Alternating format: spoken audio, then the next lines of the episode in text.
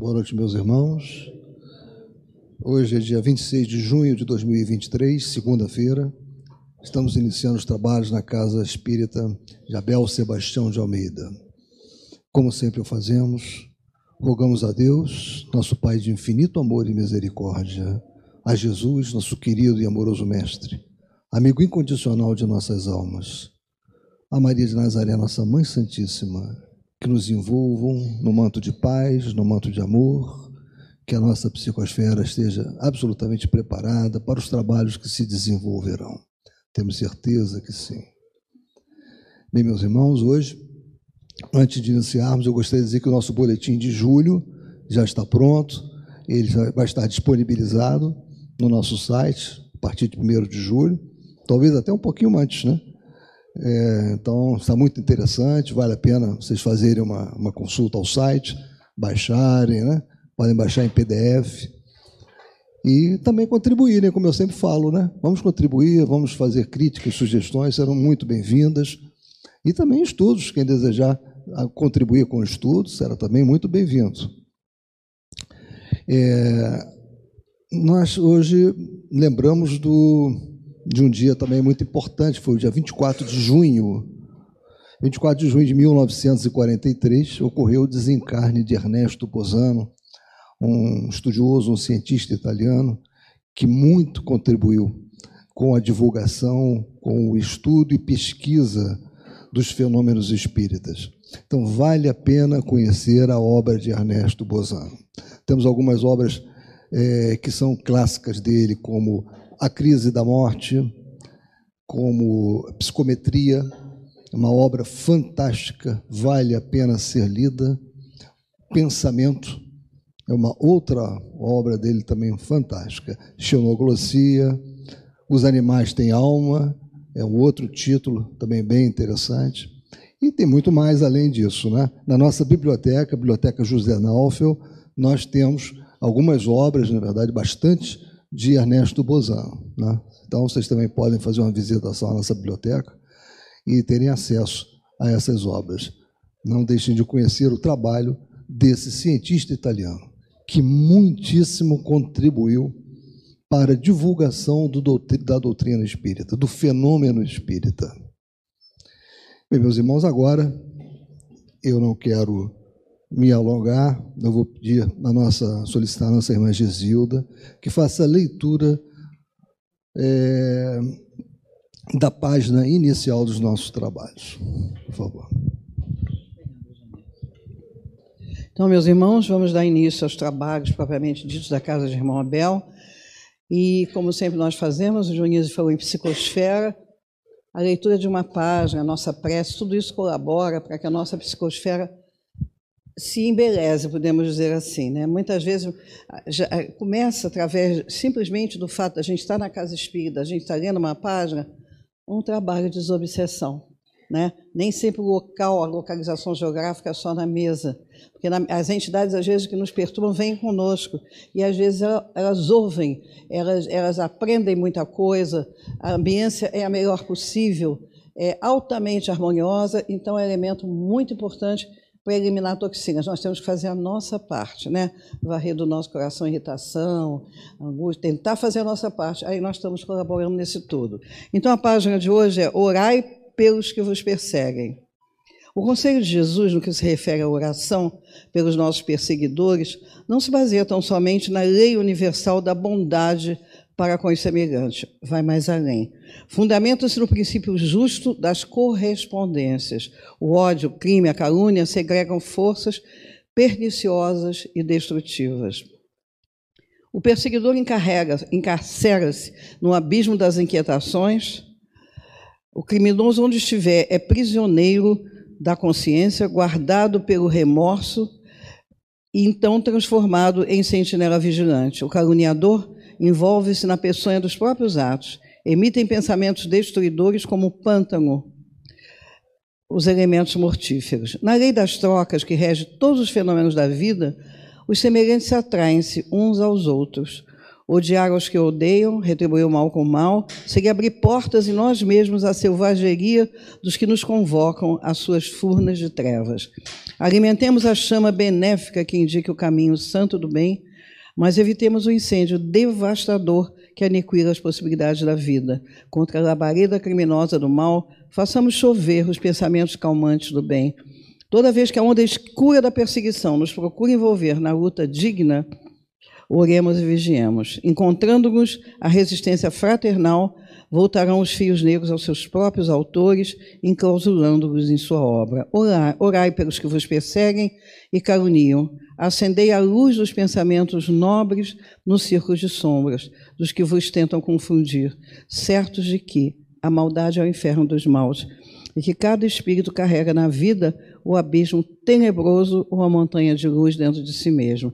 Essa beleza de página é do Evangelho por Emmanuel, o Espírito Emmanuel, a psicografia de Chico Xavier.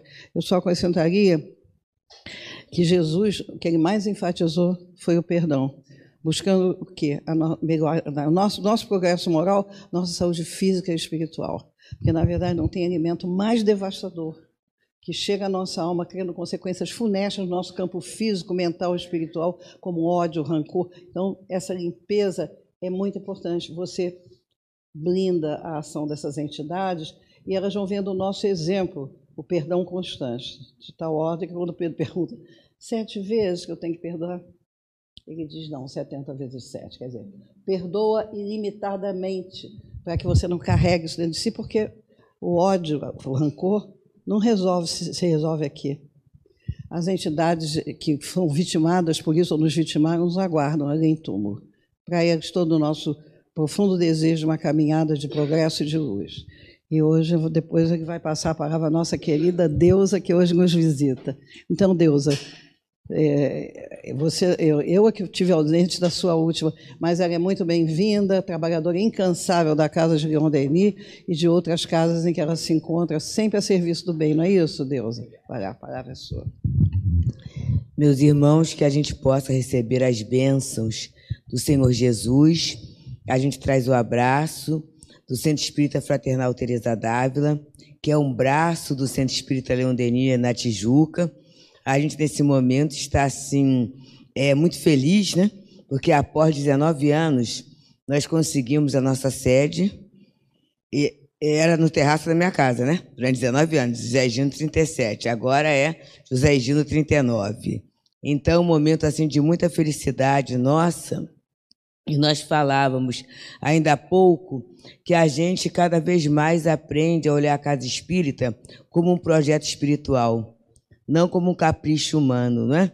Dentro da visão humana, a gente teria outros caminhos. Tem uma casa em Niterói que não conseguimos vender ainda, e que se a gente quisesse ficar lá, estava pronta para ser uma casa espírita, né? que era só abrir uma, um arquinho numa sala, já teria um salão, com cinco salas, é, quatro banheiros, é, sala atrás, quintal, uma casa grande assim. Mas a gente, dentro da casa espírita, a gente tem uma diretriz espiritual. E é essa diretriz que há de nos encaminhar para a vida, gente. Porque senão é melhor a gente ficar vendo a novela das nove, das dez, sei lá o quê, né? E tomar outros caminhos. Se isso não tiver um sentido no nosso dia a dia, eu sempre peço desculpas, porque eu trago coisa muito próxima, muito vulgar. Mas é que a doutrina, para mim, é no pequenininho. É no pequenininho.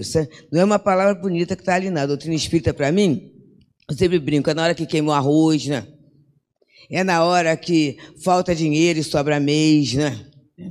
É na hora que é uma incompreensão, é na hora de uma contrariedade. É nessa hora, gente, porque das outras horas em que as coisas ocorrem de acordo com a minha cabeça, nesse momento eu não tenho necessidade da doutrina espírita, porque eu não estou sendo contrariada.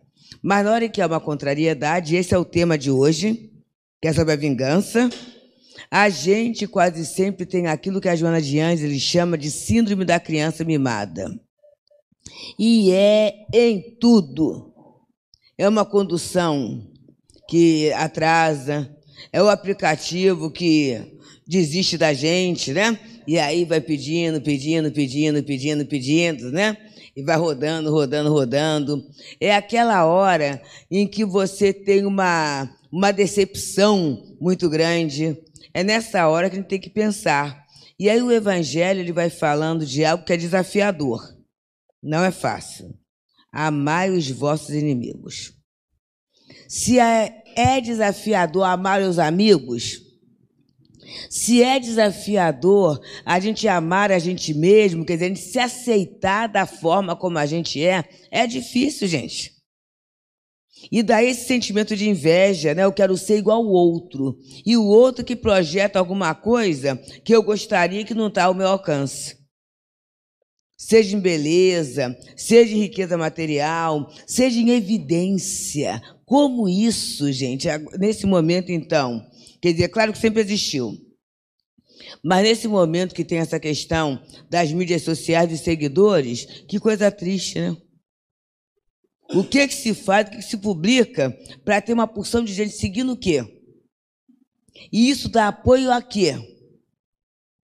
Pode até monetizar, entrar um dinheirinho, né? Mas um dinheirinho que. Hum, porque quase sempre o que se publica é contrário àquilo que eu penso, mas é, vai ser agradável ao outro, né? Que vai me monetizar, que vai passar alguma coisa. Então isso é muito sério, gente. É muito sério mesmo. Aí Emmanuel fala numa página que está no Fonte Viva, em que ele diz assim, né? Há uma correspondência muito grande entre a nossa alma e a alma das pessoas. E aí já vai completando um pouquinho que a Gesilda falou. Ele fala assim: não estamos é, expendendo uma hipótese, mas sim examinando uma tese. Então, isso é verdade, né? na visão espiritual. E toda vez que não formos verdadeiros, é bem provável que o nosso interlocutor seja igualmente desleal. Mentira chama mentira. E aí eu me iludo tanto com uma imagem, né, com alguma coisa que eu quero passar, que eu quero parecer para agradar ou para tudo isso, e daqui a pouco aquilo quebra. E quando isso quebra, gente, essa desconstrução da gente é muito triste, porque é um estado de loucura, é um estado de demência. E a gente está vendo nessa atualidade nossa, é, com as questões neurológicas aí, né, os consultórios estão cheios.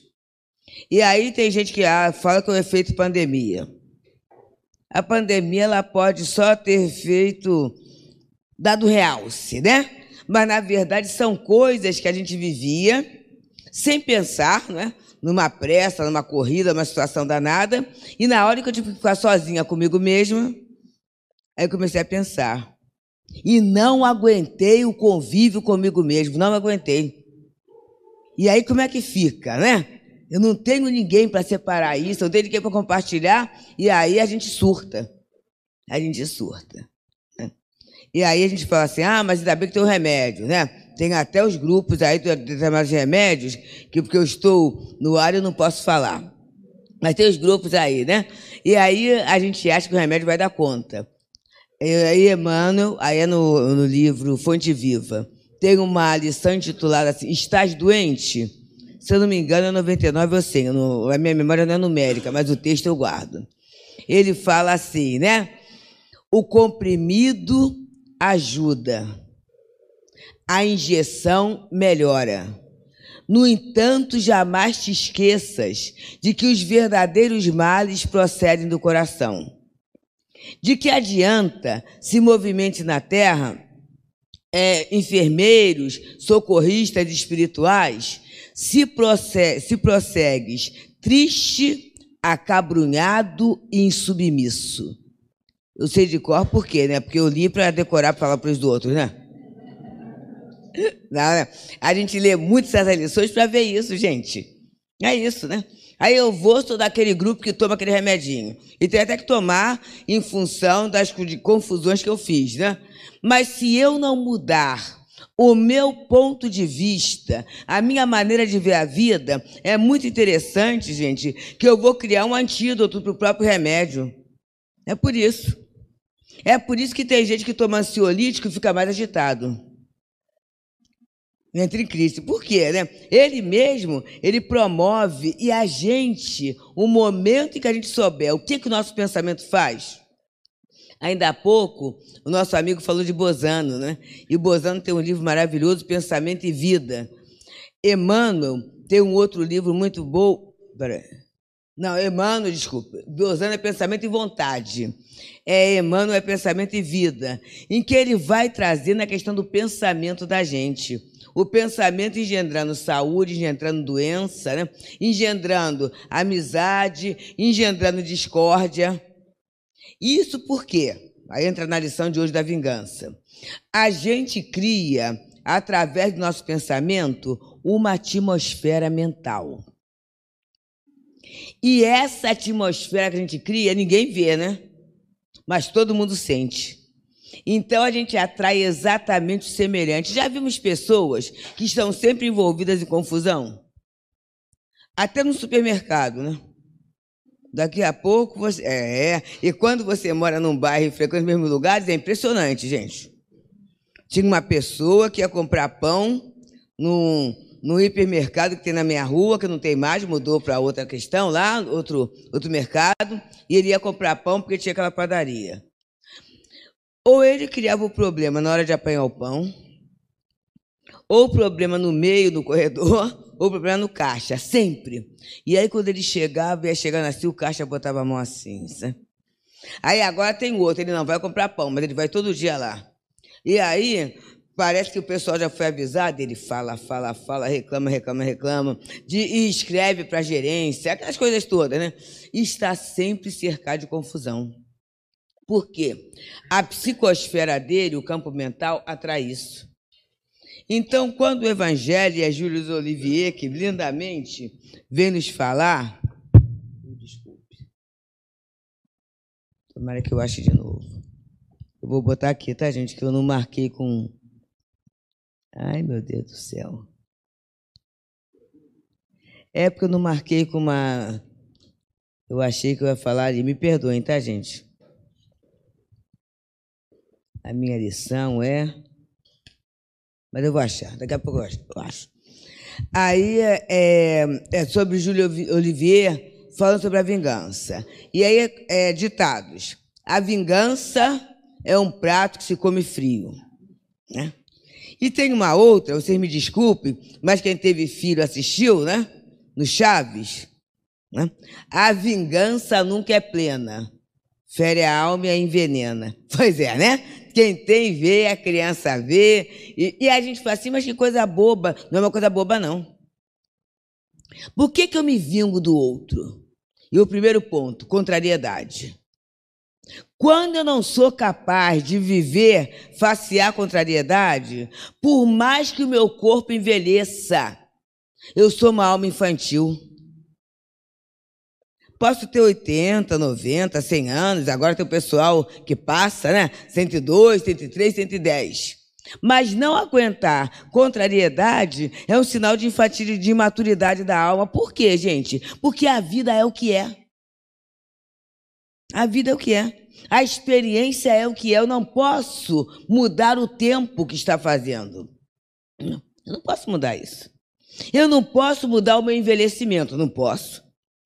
Por mais que eu queira botocar, né? Botocar, né? Por mais que eu queira fazer isso, fazer aquilo, fazer aquilo. É, posso fazer tudo isso, né? Posso fazer. Mas de qualquer jeito, em função do tempo, né? E aí, né? A de 70 é uma delícia, né? Você tentou? O que acontece? Os radicais livres, ó, vão se multiplicando. Então, tem células que não vão aparecer mais. Quando elas começam a não aparecer, a gente começa, tá, tá, tá, tá, né? Vai dando um ressecamento, umas coisinhas assim, vai acontecendo, gente. Então eu posso botar a bela estampa, mas vai acontecendo. Por quê? O futuro da matéria é degenerar e transformar. É isso. Então, como é que eu posso viver sem pensar que esse corpício, por mais que eu goste dele, vai chegar um momento que não vai servir mais. E a visão da doutrina é essa, não é? O corpo morre porque o espírito não aguenta mais ficar. E tem gente que fala assim: ah, mas eu aguento. É? Hum. É. É uma coisa esquisita, né? Vai chegar o um momento, principalmente porque os contemporâneos começam a ir, né? E aí a gente vai ser o quê? Muitas vezes um peso na economia social. peso na economia social. Está né? Tá todo mundo produzindo, e quem está produzindo não vai querer parar por minha causa, né? Está tudo no, no, no, no acelerar de evolução, que eu acompanho até um ponto, mas no outro ponto não. Então, eu lembro muito do nosso querido Zé Jorge, professor Zé Jorge, que ele falava assim: ah, gente, e ele, gente, idoso, baixinho, mais umas perninhas ligeiras, e ele até assim, é, dois meses antes de, de desencarnar, ele ainda traduziu uns livros de francês para o Leon Denis, para a editora do céu. Quer dizer, estava muito bem. Mas ele falava assim, ele gostava muito de mim, gosta ainda, né? Ele falava assim: Deusa, eu estou doido para tomar reencarnol. Olha, eu fico me imaginando num corpo rechonchudinho, novinho. Ele falava isso, gente. Ele falava assim. E ele, é, para a questão de cuidador, é uma situação difícil, né? Então o filho conseguiu uma cuidadora excelente, né? Uma das cuidadoras que ficava um grande tempo, e ela era protestante. Era protestante. E ele, né, com todas as gentilezas, os cuidados, falou assim: não se preocupe, não, que isso aqui não vai dar mais jeito. Ele, ele, ele, colocava, né, um homem culto e muito lúcido, ele colocava as limitações para acalmá-la. E no dia do sepultamento do corpo dele, eu assisti uma coisa linda, gente. Linda, linda, linda. Ela estava lá, muito emocionada emocionada e agradecida. Ele, ele, ela sabia que era um funeral espírita, né? Ela sabia. O professor José Jorge era uma pessoa muito importante no meio espírita, então ela já sabia que iriam, a liderança espírita teria uma representação ali toda. E aí ela, ela pediu a palavra, depois de umas falas. E ela falou assim: Olha, eu só quero agradecer a Jesus por ter encontrado esse homem na minha vida.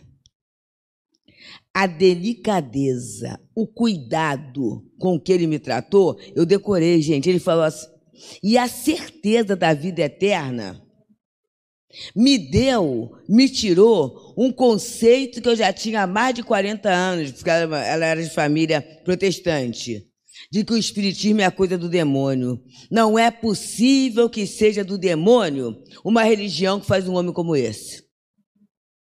Olha só, gente, a lucidez da certeza. Então é a coerência do que eu sei e do que eu vivo. É a aceitação de uma realidade. A experiência é essa, gente. Então vamos viver esse.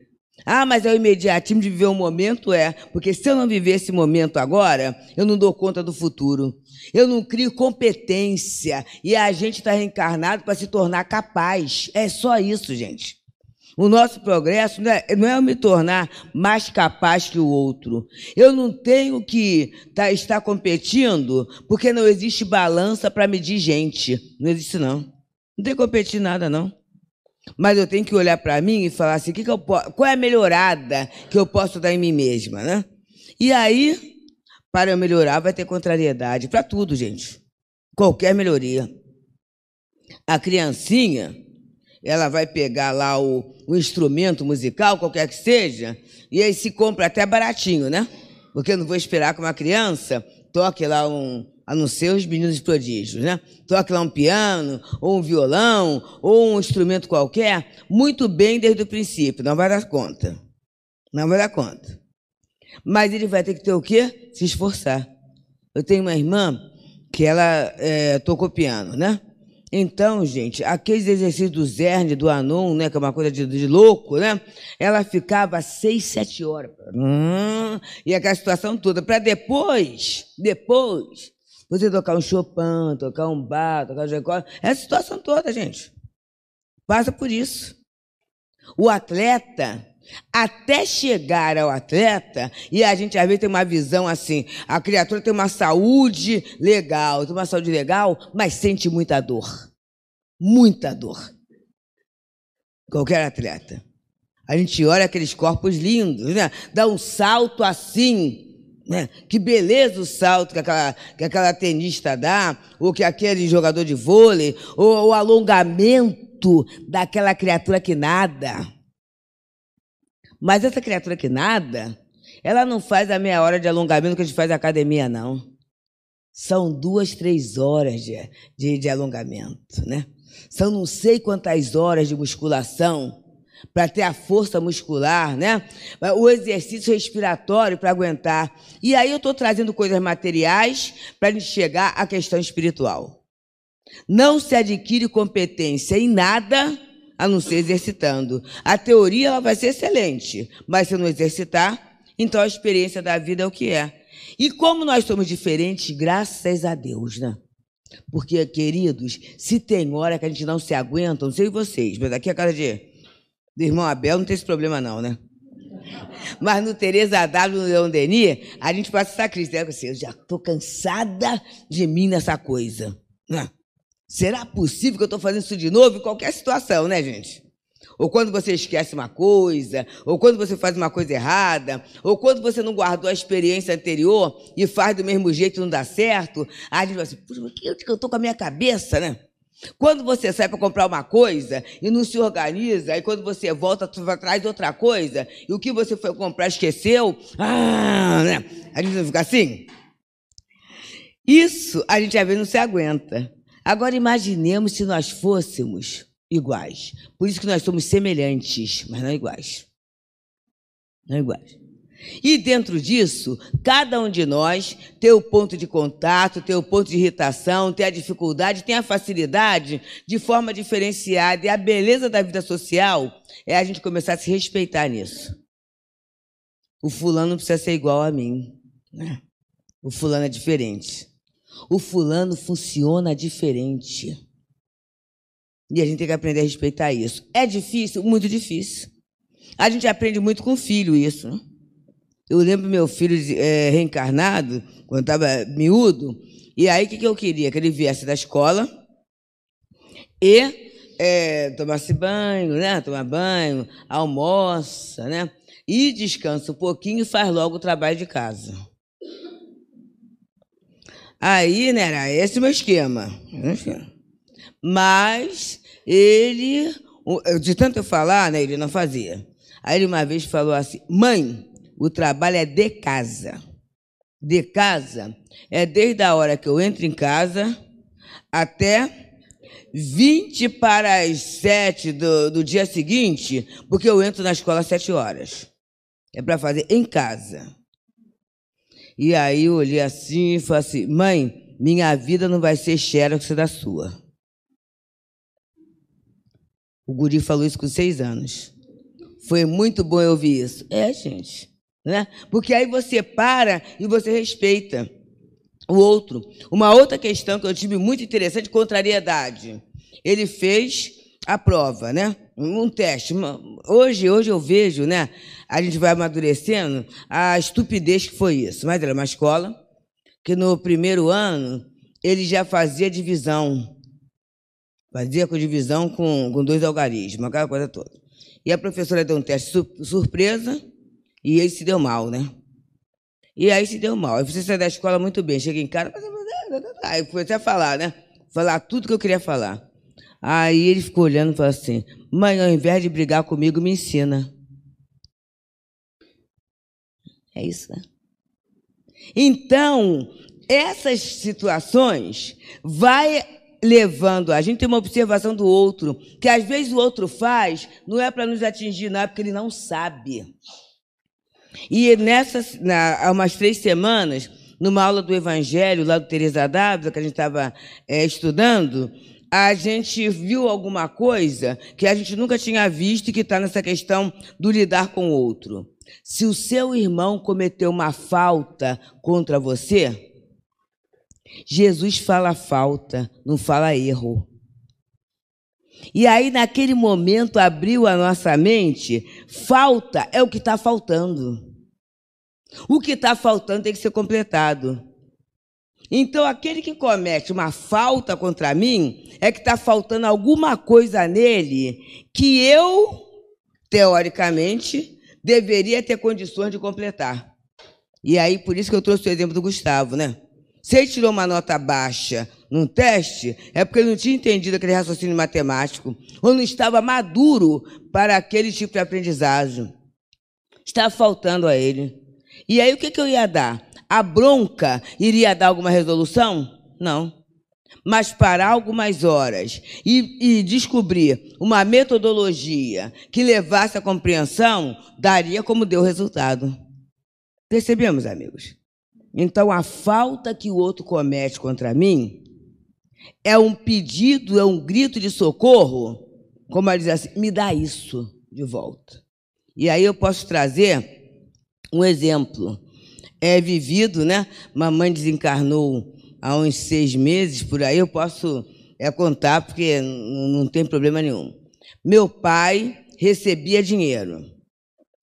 Vê que absurdo, mas recebia assim, indo ao banco com talão de cheque, com cartão, tudo. Mas no dia do pagamento, lá ia ele, né? Banho tomado, barba feita, cheirosíssimo, né? Ia lá e parece até que havia um acordo para ver quem chegava primeiro, né?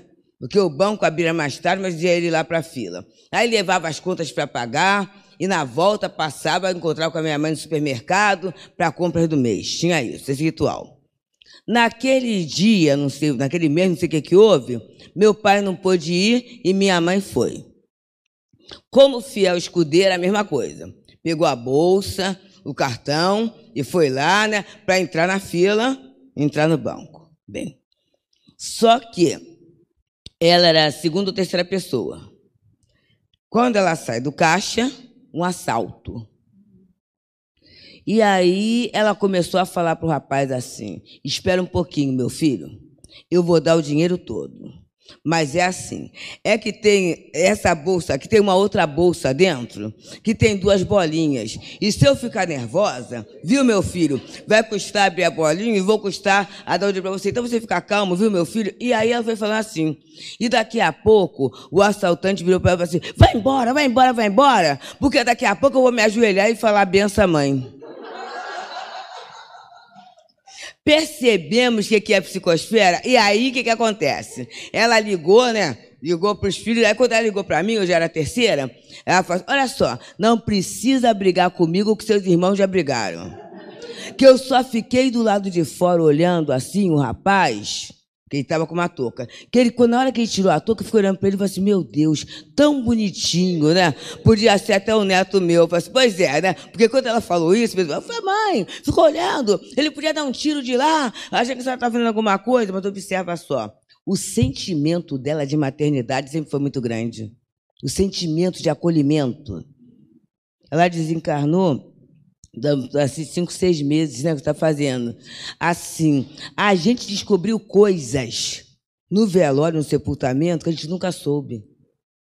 Coisa de 30, 40 anos, gente. As artes que a gente fala que a mãe fazia, entendeu? De acolher pessoas, acolher casais, sabe? E vai nascer a criança, a criança vai abortar e não aborta. E faz, ela fazia escondidas as coisas. Quer dizer, o sentimento de gostar de qualquer um, entre aspas, ela possuía. Então, na hora que veio o rapaz do assalto, o que, que ele percebeu? O que eu falei no começo? A psicosfera dela. Né? Tanto assim, vai embora, porque senão vou ter que me ajoelhar e dar uma benção à mãe. Quer dizer, observa só, gente. É, a, a, vibração, isso é que a gente passa para o outro. Então, na verdade, o que, que, a, que ela deu para ele? Ele ia cometer uma falta, não é? Contra ela. Que roubar uma falta. Ela deu para ele o quê? O que faltava, que era o amor. Porque esse desespero que a gente tem com dinheiro, isso aí não estou falando, não, tá, gente? É o pessoal da psicologia que trabalha com dependência, com compulsão, né? Esse desespero com dinheiro quer dizer a dificuldade de lidar com afeto. Quem tem facilidade em lidar com outro não tem esse. Eu estou falando de desespero, estou falando de previdência, nada disso, não, tá, gente? Então é alguma coisa normal, né? Mas que a, é, esse apego exagerado ao dinheiro é a dificuldade que eu tenho para o outro. E aí a gente começa a pensar, e a, é, a psicologia só fala isso, mas eu vou além, né? Se a gente tem amor, a gente confia que nada vai faltar. Não é isso? Se não tem amor, nada confia. Não tem, não tem essa situação. Um daqueles grandes temporais, antes da pandemia, teve um grande temporal no mês de janeiro, muito grande mesmo, né? E aí o que, que acontece? é, eu estava saindo lá do Rita de Cássia, lá do Leblon. Aí estava na conversa e tudo. Aí muita gente falou assim: Não, Deusinha, não vai não, fica aí, que a gente tirar você para casa. Eu falei assim: Não, não. O marido está assim, né? Nessa dificuldade toda. Aí saltamos ali no metrô do Uruguai, que ele salta. O rio tinha transbordado. Transbordado. E aí, daqui a pouco, eu encontrei meu marido, está no mesmo metrô. No, no mesmo... E aí, o rio transbordou, e agora? Aí nós paramos numa numa casa de comida, é que a gente pode falar nada disso porque está sendo gravado, não pode falar o nome, né? Paramos um pouquinho ali. Daqui a pouco passa uma amiga que mora no Conde Bonfim e fala assim, o que, é que houve? Ih, tá difícil de vocês descerem a José Gino?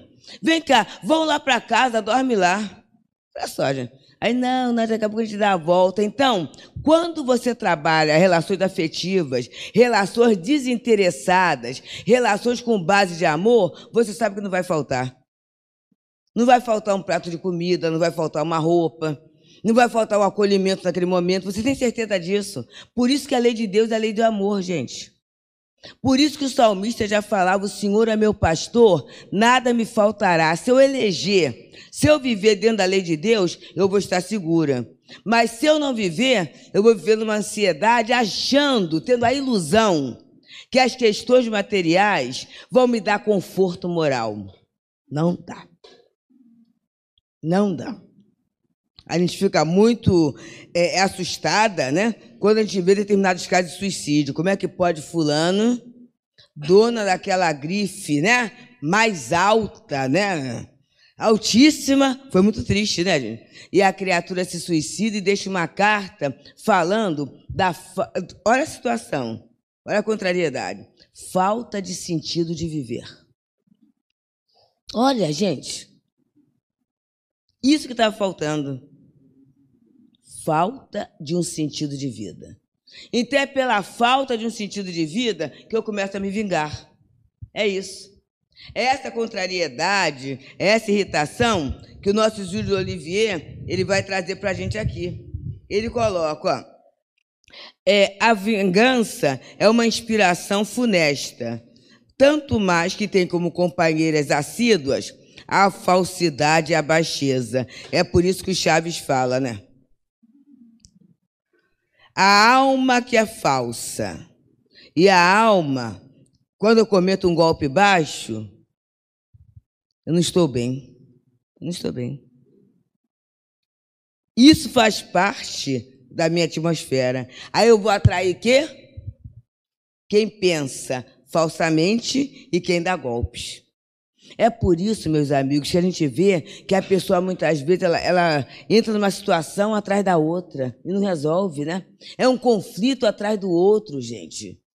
Nas questões do crime, a gente tem que pensar muito. Mas, meu Deus, fulano acabou de fazer uma, fez outra. É assim, a falta é tão grande e a psicosfera é tão grande que ele se cerca de amigos materiais e espirituais ligados àquela área.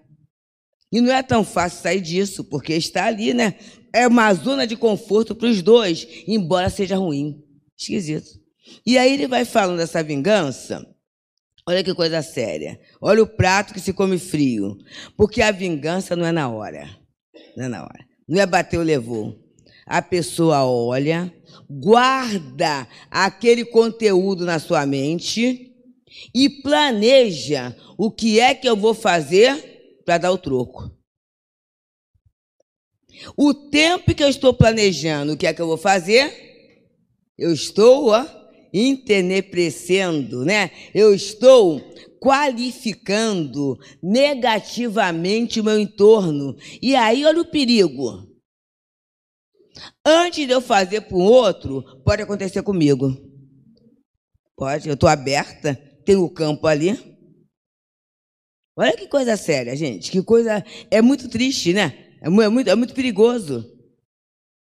É por isso que a gente, às vezes, eu tenho umas coisas assim. Às vezes o pessoal acha que porque a gente fala, tá tudo resolvido, não dá, não, né? Mas às vezes, quando eu estou pensando uma bobagem, eu dou uma topada.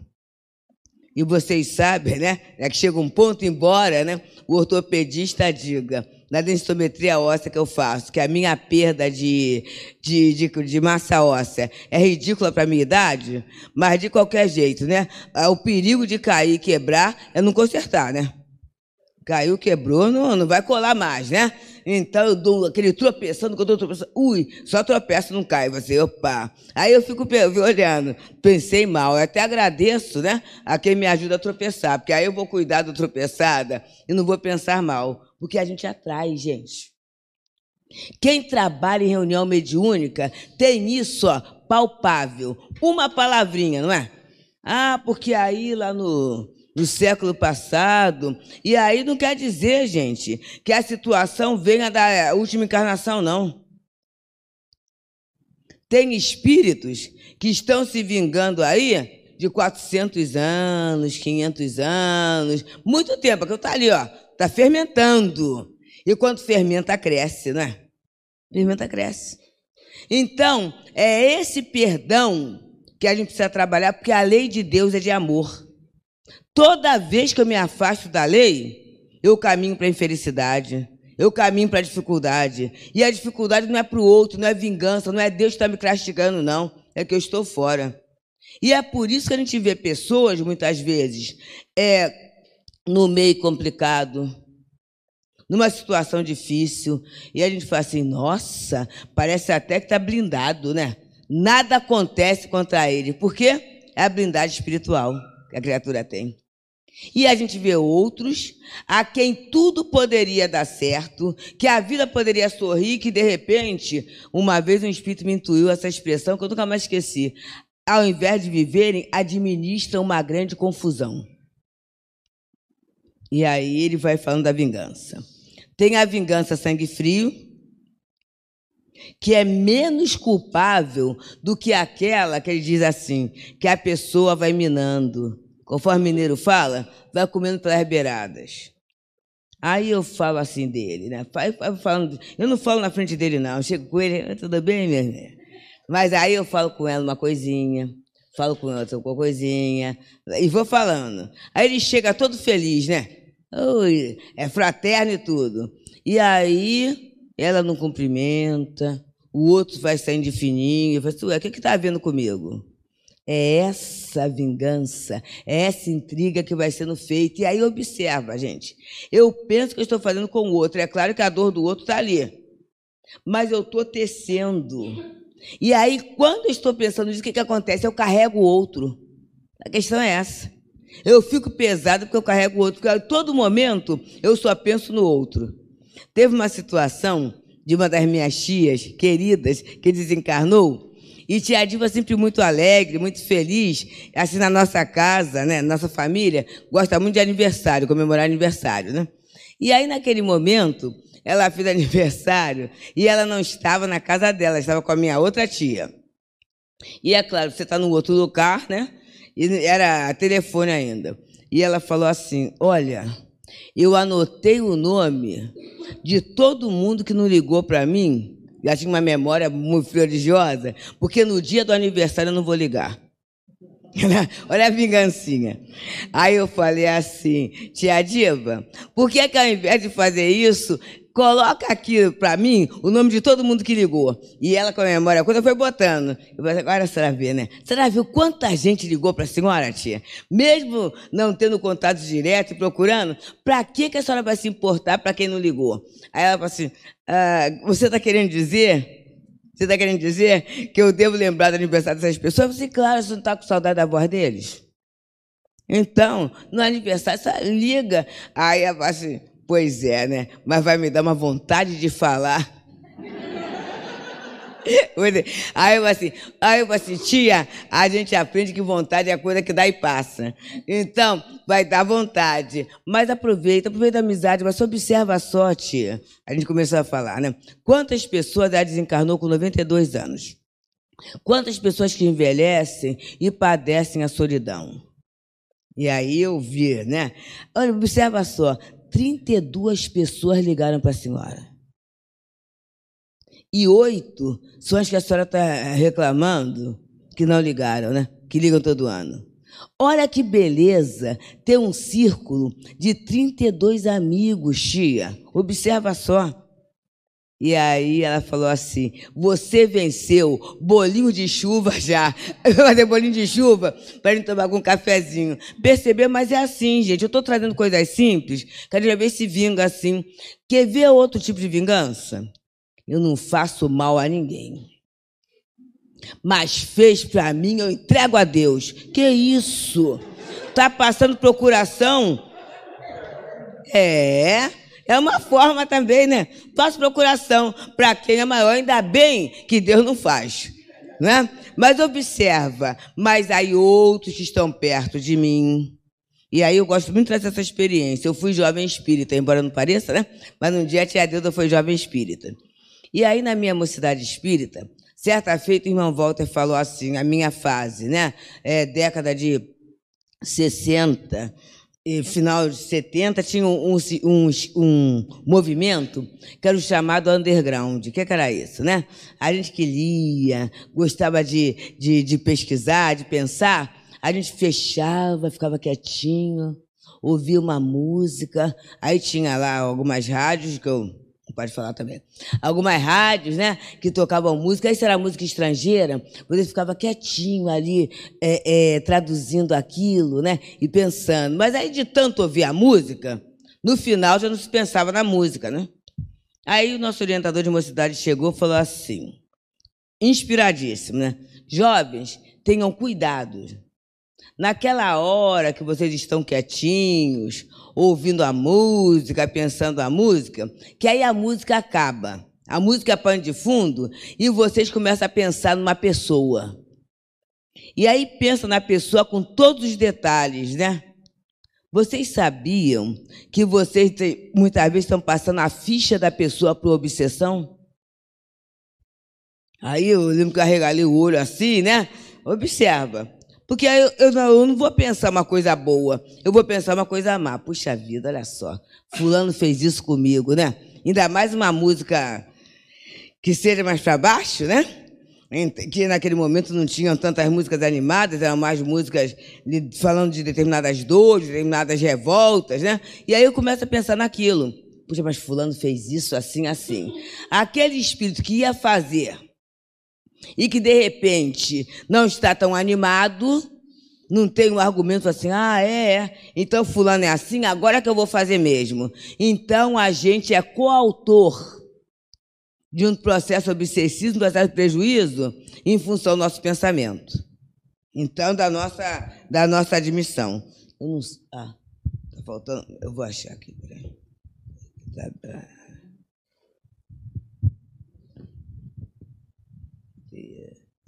Gente, que coisa. E eu não, a minha memória é numérica. Ele vem falando aqui, é desse livro maravilhoso. Da, da, ah, achei. É o 11. Cultivemos a misericórdia, Evangelho e vida, né? São mensagens do lar de Teresa. Então, qual é o contrário da vingança? É a misericórdia. E essa misericórdia, que ele diz assim, ó. Misericórdia é entendimento elevado ao nível do amor. Misericórdia é luz dissipando sombras. Misericórdia é silêncio, misericórdia é oração. E a gente muitas vezes não vai poder entender quem não compreende a gente. Imediatamente. Principalmente se esse alguém é devedor do nosso afeto, né? A gente lembra de momentos compartilhados, em que houve ajuda, em que houve alegria, em que houve parceria. Porque o rompimento, de repente, então é uma dor na alma, gente. Porque a gente não é indiferente a essas questões, não. Mas aí o que, que eu posso fazer? E aí ele vem dizendo aqui, ó. Cultivemos a misericórdia como flor perfumada e preciosa, cujo aroma nos revigora para nos despertar a confiança nos valores indestrutíveis do bem. A misericórdia alivia e alenta a alma. Então a misericórdia, esse olhar que eu vou ter diferente. Eu falo em casamento, gente, eu falo muito isso, porque relação conjugal não é fácil, né, gente? Eu acho que se fosse fácil, né, não seria assim, né? Então a gente faz assim, 40 anos, né? Como é que fica isso? E aí eu sempre falo assim, na hora que aperta, eu lembro do que me encantou naquela criatura. O que me encantou daquela criatura. É claro que hoje a barriga cresceu, né? O cabelo ficou branco, a ruga chegou, né? Mas não é de um lado só, é do meu também, né? O que, que me encantou naquele momento em que nós nos elegemos para viver um, um com o outro? E isso ajuda. E eu creio que também na casa espírita é por aí. É? O que me encantou na hora que eu cheguei na casa de Abel, do irmão Abel?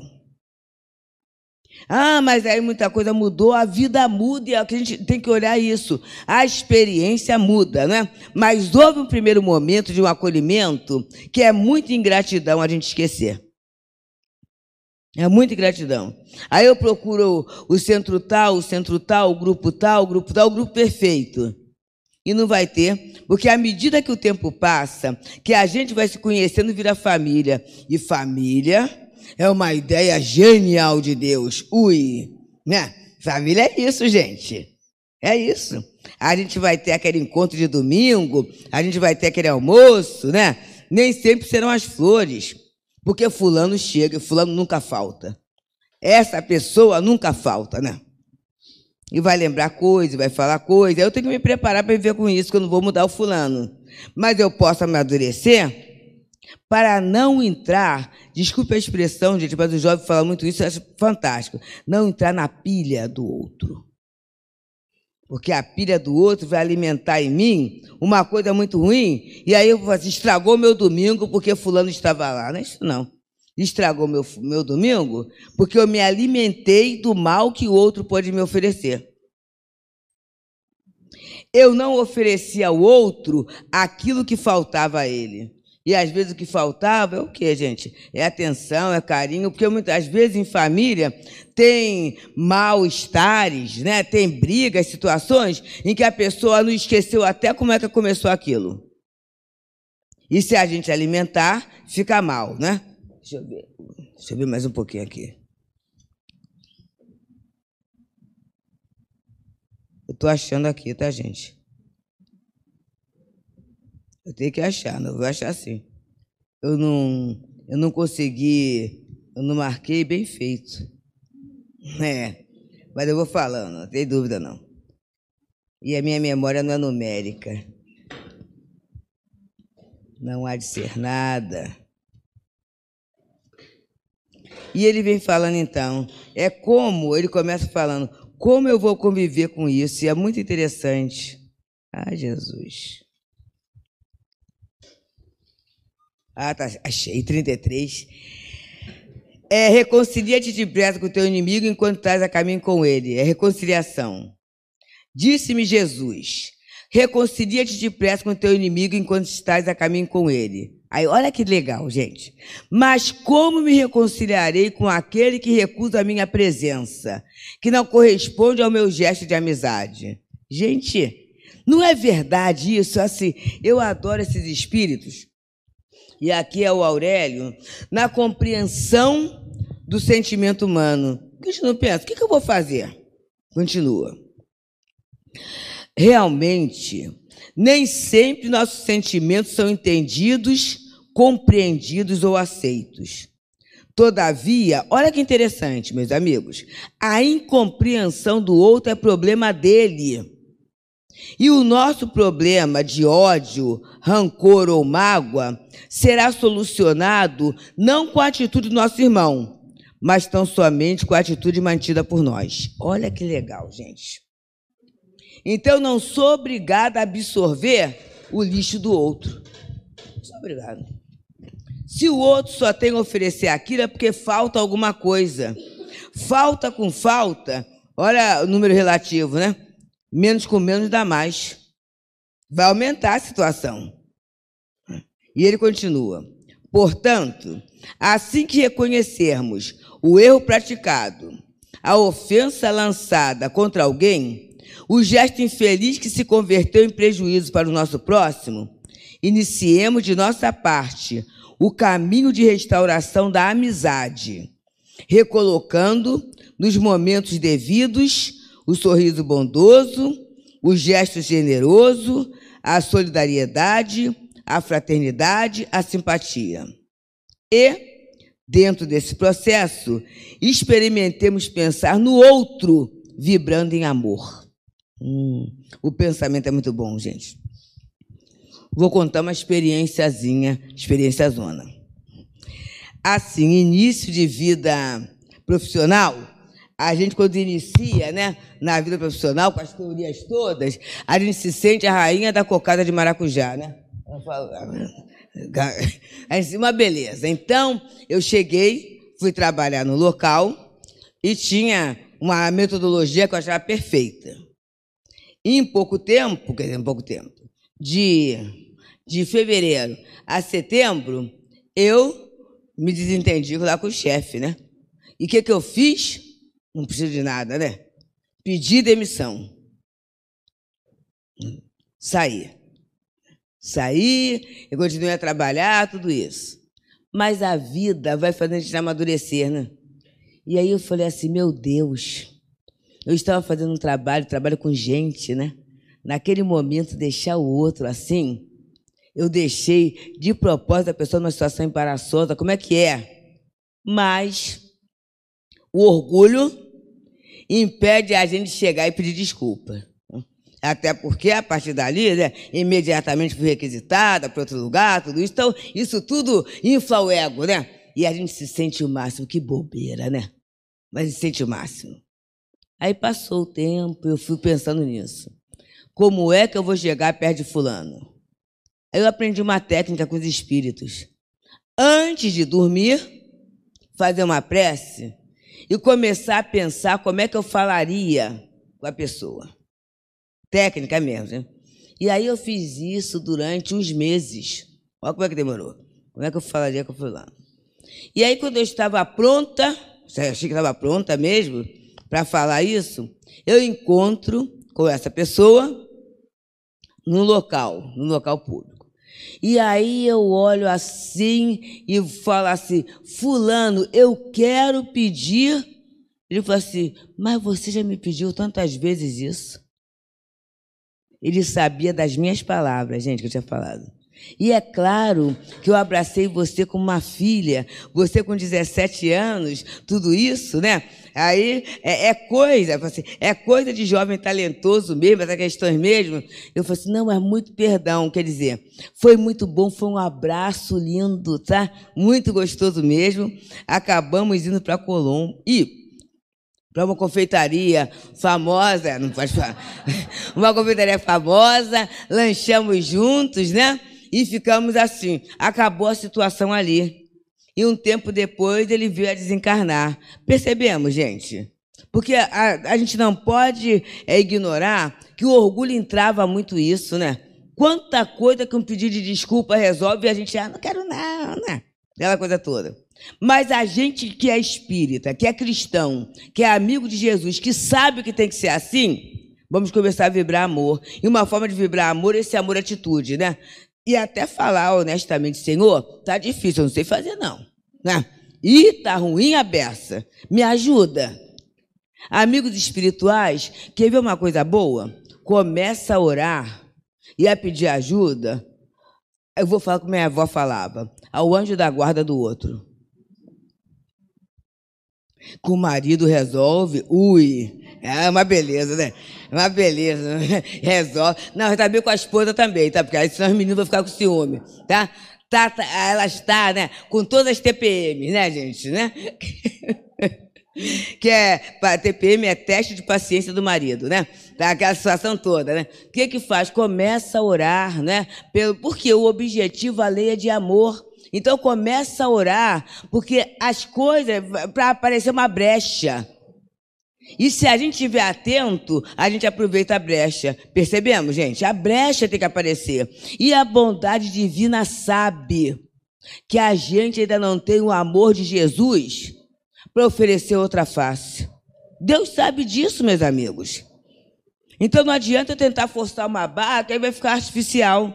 E tem que vir de dentro. Mas à medida que a gente consegue com um, já está bom. Esse caso dessa, desse chefe, olha, eu adoro, sabe? É uma vitória, porque me mostrou que é possível.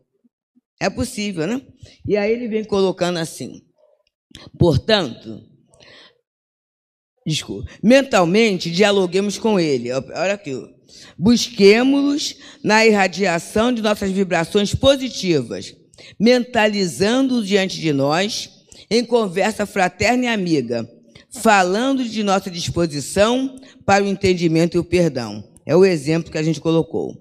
Se mantivermos com perseverança esse reencontro de almas, veremos ao fim de algum tempo que tudo que foi plasmado por nossa mente se concretizará. Chegará o dia em que repentinamente nos veremos face a face com Ele, repetindo em voz alta o que lhe dissemos na intimidade do coração. Eu queria achar essa página porque foi com esse espírito que eu aprendi a fazer isso. Como, como o tempo não tem para o espírito a dimensão que lhe damos, enquanto na terra, muitas vezes, o momento sublime da reconciliação se dará em reencarnações posteriores, quando então, frente a criaturas que surgem em nosso caminho, nos veremos dizendo palavras de amizade e união, em troca de suas posições radicais com respeito a nós. O importante não é saber quando terminará o processo de reconciliação. O importante é que o iniciemos no tempo que se chama hoje. Aqui é consolador, porque às vezes numa encarnação não vai dar tempo. Mas no momento, a gente vai estar se abraçando de novo. Abrecemos-nos assim a dar o primeiro passo já, agora, sem perda de um minuto sequer. Reconciliação, mesmo de alma para alma, é semente divina, produzindo frutos que rapidamente sazonam, propiciando colheitas de luz e paz para a vida eterna. É uma mensagem de Aurélio. E aí, para encerrar, eu vou trazer de Maria Dolores uma poesia. Tem tempo, meu amigo? Que o título é Ofensores. Olha que coisa interessante. Nas lutas do dia a dia, não ouvides alma boa se alguém te fere, perdoa nos dias que vêm e vão. Resguarda-te em paz no mundo. Ofensa, às vezes na vida, vem da lágrima escondida sob a forma de agressão.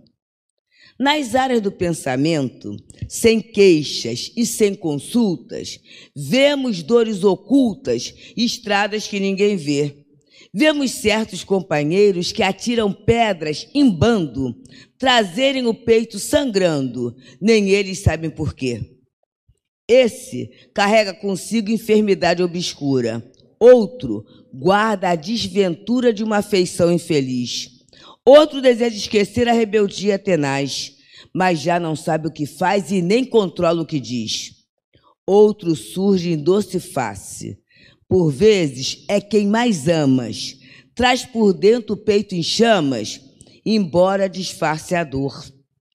Alma querida, o ofensor é sempre, onde reponte, deserto pedindo fonte, a angústia esmolando amor. Também nós, além da vida, buscando as luzes supremas, atravessamos problemas e exame de amor e paz.